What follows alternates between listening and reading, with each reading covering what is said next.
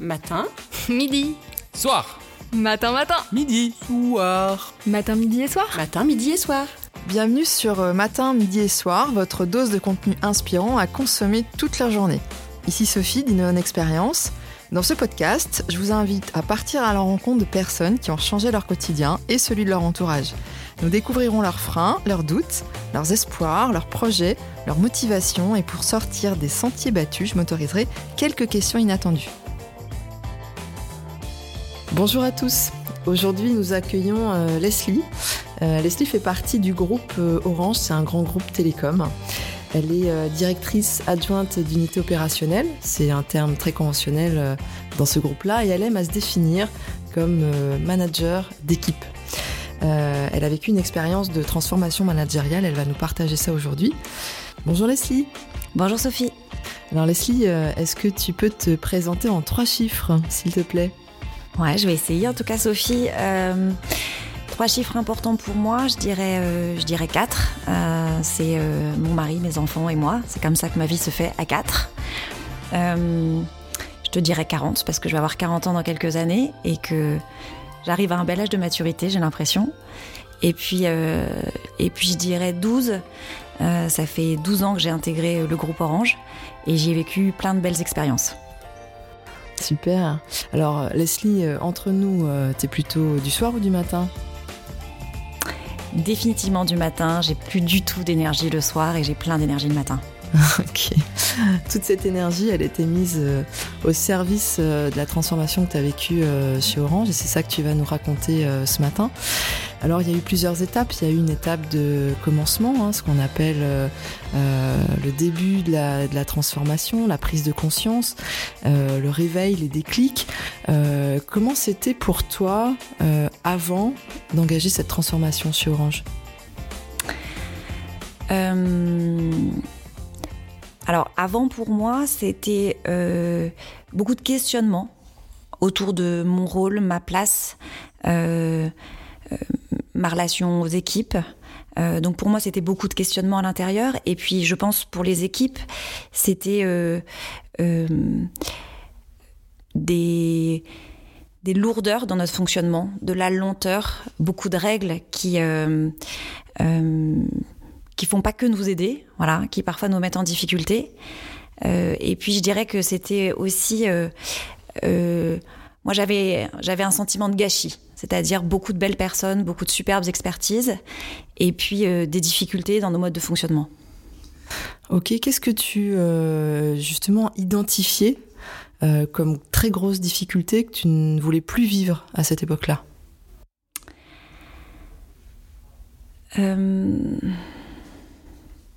Moi, je voulais plus vivre le sentiment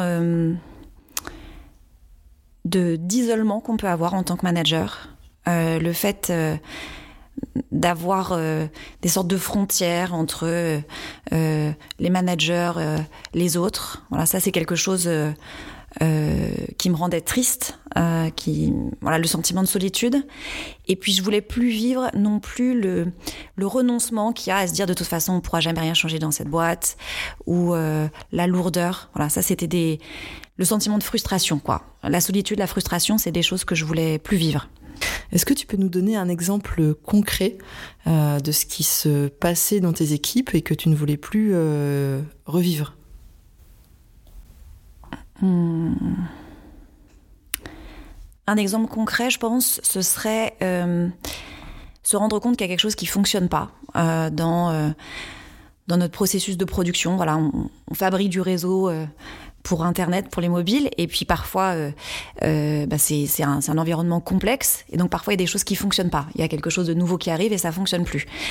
Et ce que euh, je voulais plus vivre, c'est bah voilà, il y a cette nouvelle techno qui arrive et euh, donc il faut qu'on re-questionne ce processus. Mais non, c'est trop compliqué, on arrête, on va, on continue de faire toujours comme avant, quoi. Ok, et pourtant, est-ce qu'il y avait des, choses qui fonctionnaient quand même, qui étaient un appui pour toi dans ce grand groupe qui est Orange? Qu'est-ce qui te permettait de, tenir pied en fait à l'époque? Bah, Ce qui est formidable chez Orange, c'est à la fois euh, euh, la richesse des personnes.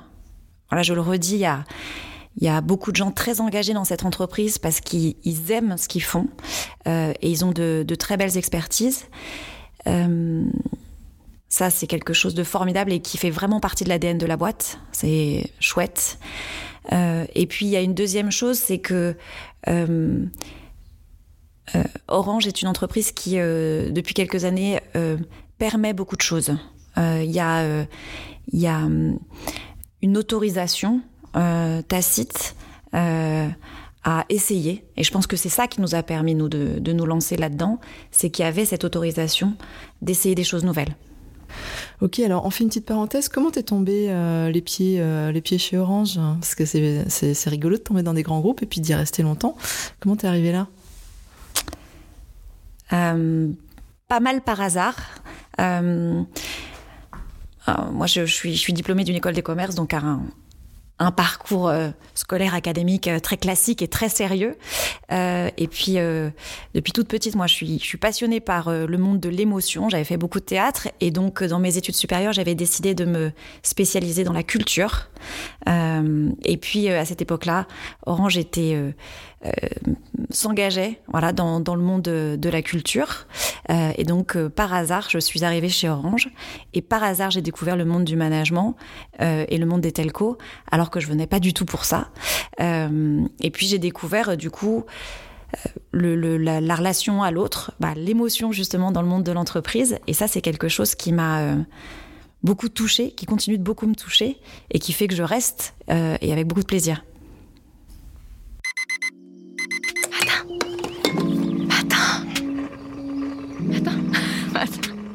Matin, matin.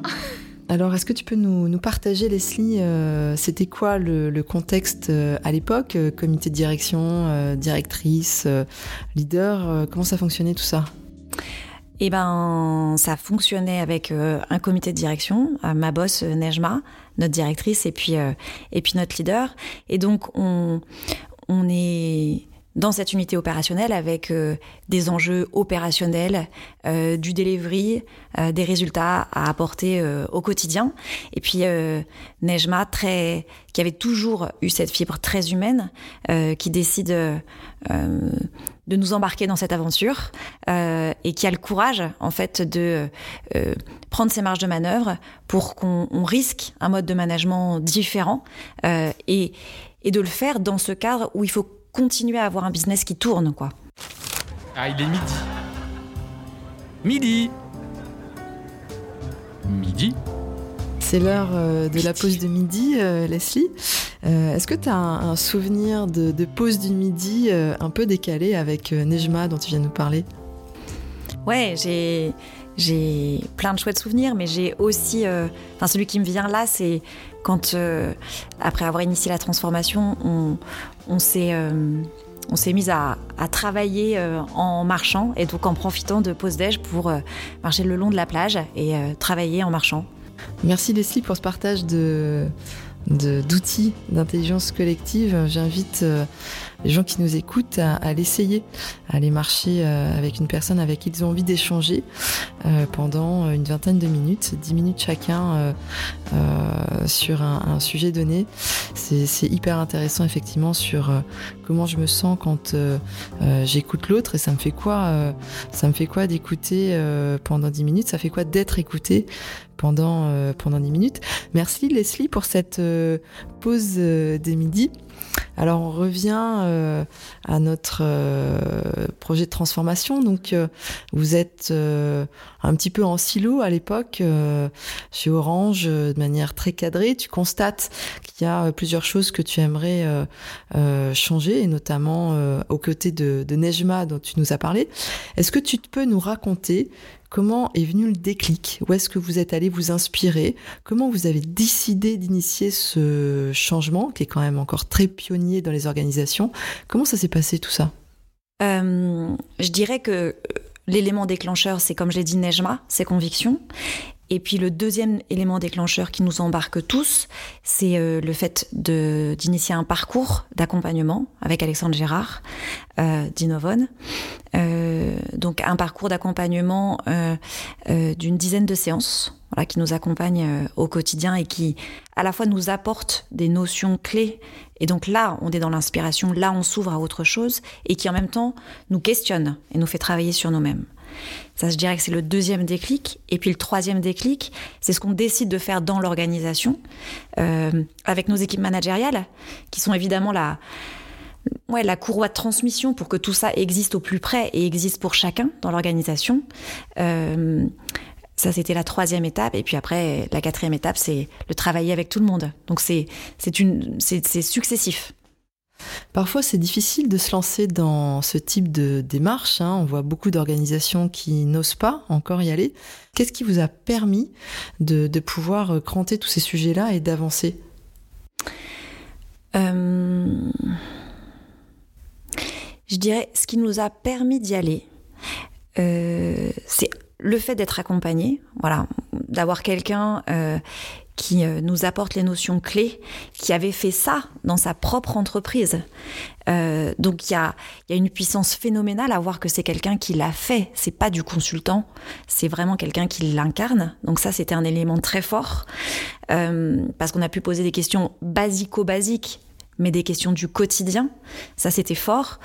La deuxième chose, c'est que euh, on avait euh, la façon, c'est comment je mets le comment je mets le pied à l'étrier, comment je fais différemment, et on a beaucoup travaillé sur la notion de test non stratégique. Voilà, c'est comment je fais différemment sur des choses qui impacteront pas mon business. Et il y en a des tonnes dans l'entreprise, quoi. De, euh, voilà, on parle de l'aménagement de la, salle café, on parle de l'organisation du déjeuner de Noël. Ça, c'est des choses, ça touche pas directement le business, et ça nous permet à ce moment-là de faire différemment. Et puis je pense que ce qui nous a permis euh, de faire différemment, c'est euh, le, ce que Nejma a appris sur elle, hein, de, de, de construire cette bulle de protection autour de nous pour qu'on puisse essayer. Et je pense qu'on avait aussi tous intégré que si on voulait que ça marche, il fallait qu'on continue à délivrer les résultats. Et donc, on avait cet engagement à la fois de continuer à délivrer et en même temps de tenter des choses différemment. Voilà. Et c'est cet équilibre-là qui nous a permis d'avancer. Ok, est-ce que euh, j'imagine que ça secoue un peu hein? Euh, J'imagine même, je, sais que ça secoue euh, beaucoup quand on, entame ce type de démarche.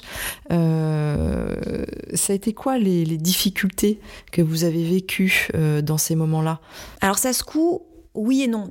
Oui, ça secoue, et en même temps, pour beaucoup, c'est moi dont je fais partie, c'est libérateur de se dire ah mais j'ai enfin trouvé le truc qui fait que j'ai l'impression de pas être une fraude dans, le monde de l'entreprise. Il y a un alignement qui fait que on se dit c'est ça que je veux être. Donc c'est très libérateur, très puissant. Et en effet après ça remue beaucoup parce que euh, ça ça amène une remise en question personnelle assez profonde. Euh, ça ça remet en question aussi dans nos liens. Euh ça, je pense que ce qui nous a secoué, c'est que L'entreprise traditionnelle, elle, renforce les rôles, elle renforce la partie, euh, la fonction. Alors que la transformation, elle nous ramène à nous, à l'intérieur de nous en tant que personne. Et ça, quand on fait tomber le rôle, quand on fait tomber la fonction, euh, quand on s'autorise à être euh, ça, c'est de la vulnérabilité parfois, du, du, dénuement, et ça nous met dans des, dans des positions euh, ouais, de fragilité, en fait. Hmm. Ok, sur cette fragilité euh, que tu poses, je trouve que c'est important euh, parce que tout le monde ne se sent pas forcément les épaules pour euh, partir là-dessus. Euh, comment ça s'est passé dans le comité de direction? Comment vous avez décidé d'y aller? Est-ce que tout le monde voulait y aller?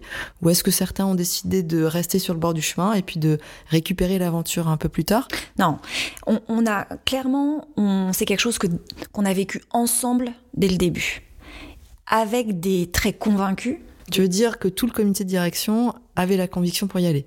Non.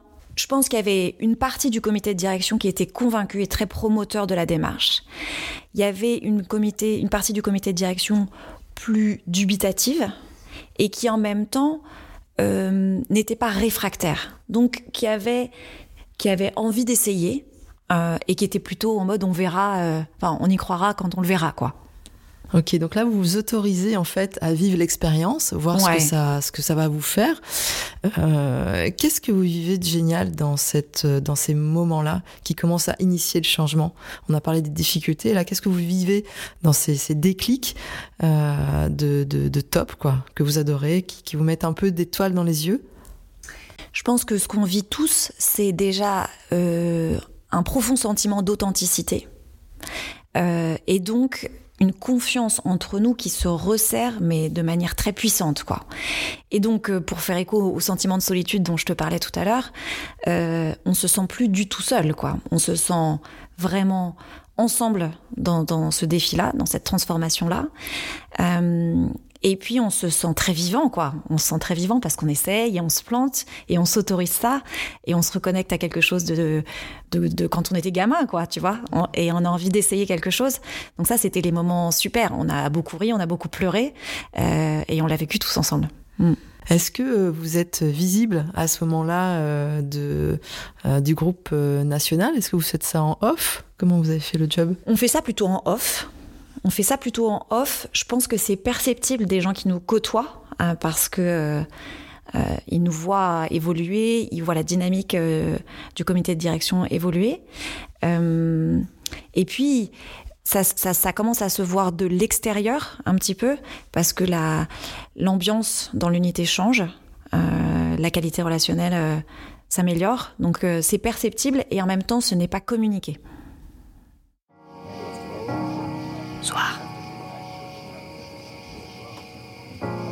Ambiance, euh, ambiance fin de journée dans notre podcast euh, matin, midi et soir. Euh, et alors donc cette, cet après Leslie, une fois que vous avez engagé ce chemin de transformation, que vous avez décidé d'y aller, que vous avez vécu des choses un petit peu en, en off, notamment dans les parcours d'accompagnement, comment ça se passe après? Alors, il y a plusieurs choses. Il y a euh, ce qu'on a décidé de mettre très vite en place pour que ça irrigue au maximum l'organisation. Euh, il y a des choses puissantes comme la formation, la facilitation. Euh, ça, c'est un outil qu'on a voulu rendre vite disponible au plus grand nombre. Et ça, ça nous permet au quotidien de fonctionner différemment parce que maintenant, on a une trentaine de personnes euh, qui sont formées à la facilitation et qui peuvent accompagner des réflexions en intelligence collective dans leur collectif ou parfois dans d'autres collectifs que le leur. Ça, c'est un élément hyper puissant, la facilitation et la formation, la facilitation.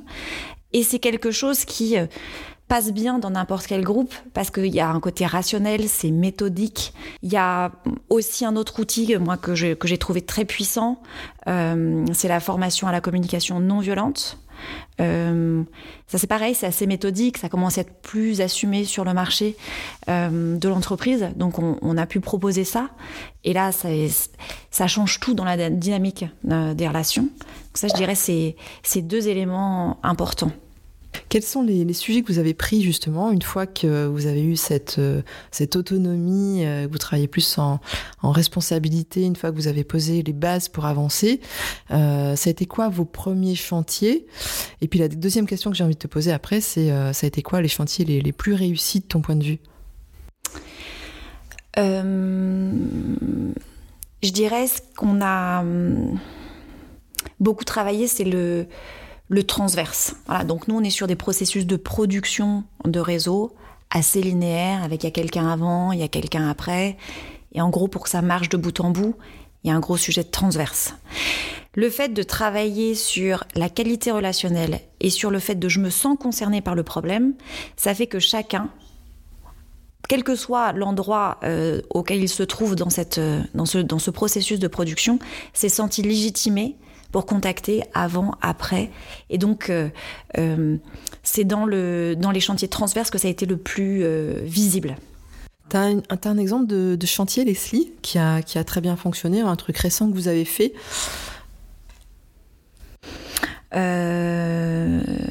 Qu'est-ce que je pourrais prendre comme exemple? Tu m'as parlé de, de vision valeur en off. Est-ce que ça, c'est un truc que tu peux raconter?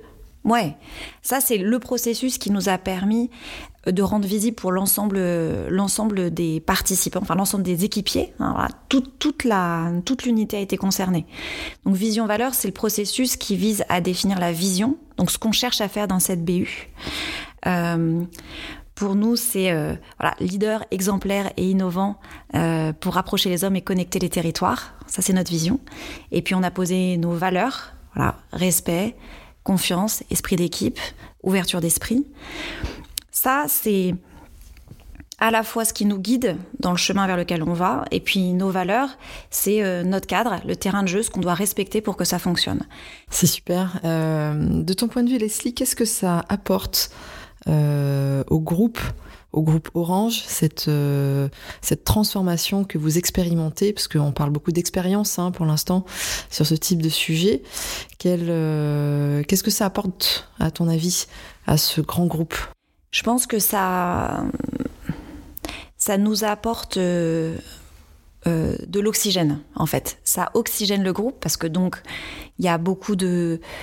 on change euh, alors, on change avec ce parcours-là, et puis parfois, euh, bah, la vie nous amène euh, à prendre d'autres responsabilités dans d'autres unités, et donc on part tous avec un peu de ça.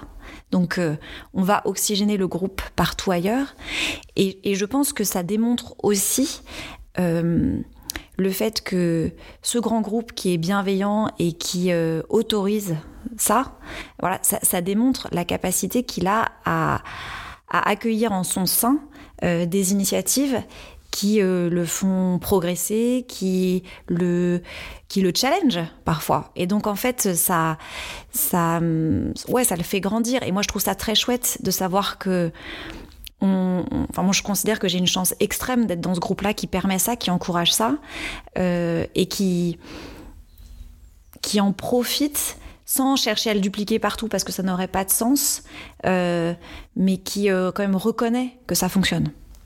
Euh, du coup, on peut parler de, de réussite du projet, Leslie? Bah, Je pense qu'on peut parler de réussite dans le sens où nous, ça nous a permis de vraiment améliorer nos résultats opérationnels. Voilà, je pense que en ça, c'est vraiment une réussite.